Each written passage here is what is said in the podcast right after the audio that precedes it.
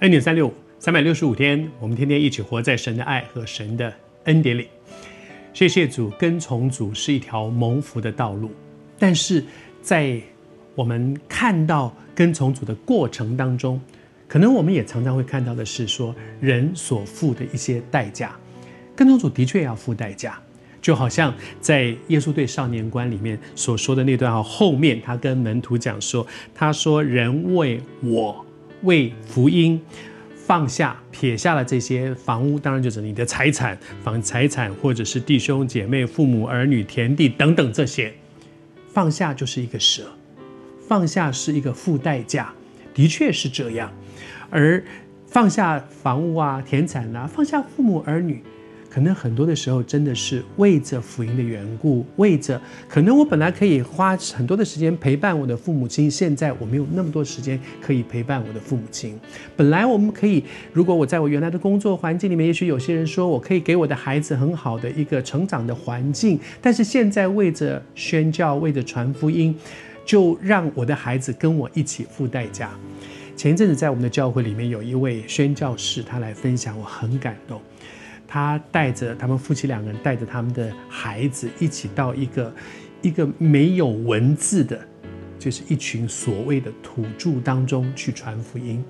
而在那个过程里面，他原来是在北美，在在美国，他在那里就学，然后在那个地方有工作，在那里结婚，在那有一个很好的生活的环境，他有很好的工作。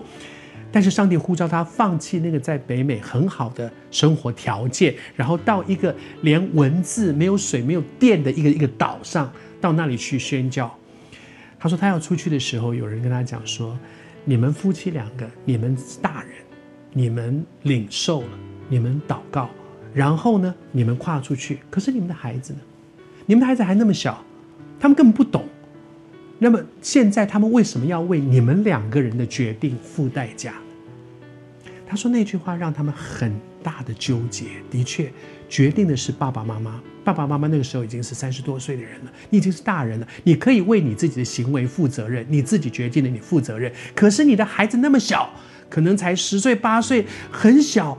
他哪里懂得什么叫做宣教？什么叫他为什么要为你们爸爸妈妈的决定让他们去承担那个后果？到一个一个没有文字、没有水、没有电的那样一个一个孤岛上面去，让他们的童年在那里生活。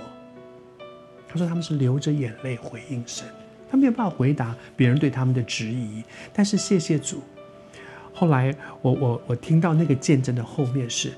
后来几年之后，他们那边的工作告一段落，他们到下一站去的时候，下一站，他们现在他们现在在台湾，但是很感恩的是，他说他们的孩子在离开那里的时候说：“爸爸妈妈，我们喜欢这里，我觉得在这里我们很好，我们为什么要到下个地方去呢？”他们是舍不得离开的。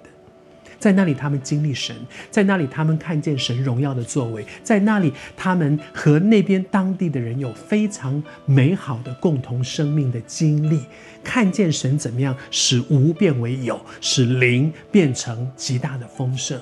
孩子们认识神，经历神，他们舍不得离开那里。是跟从主是要舍，但是每一个舍，你会看见神荣耀的作为。上帝从来不亏待人。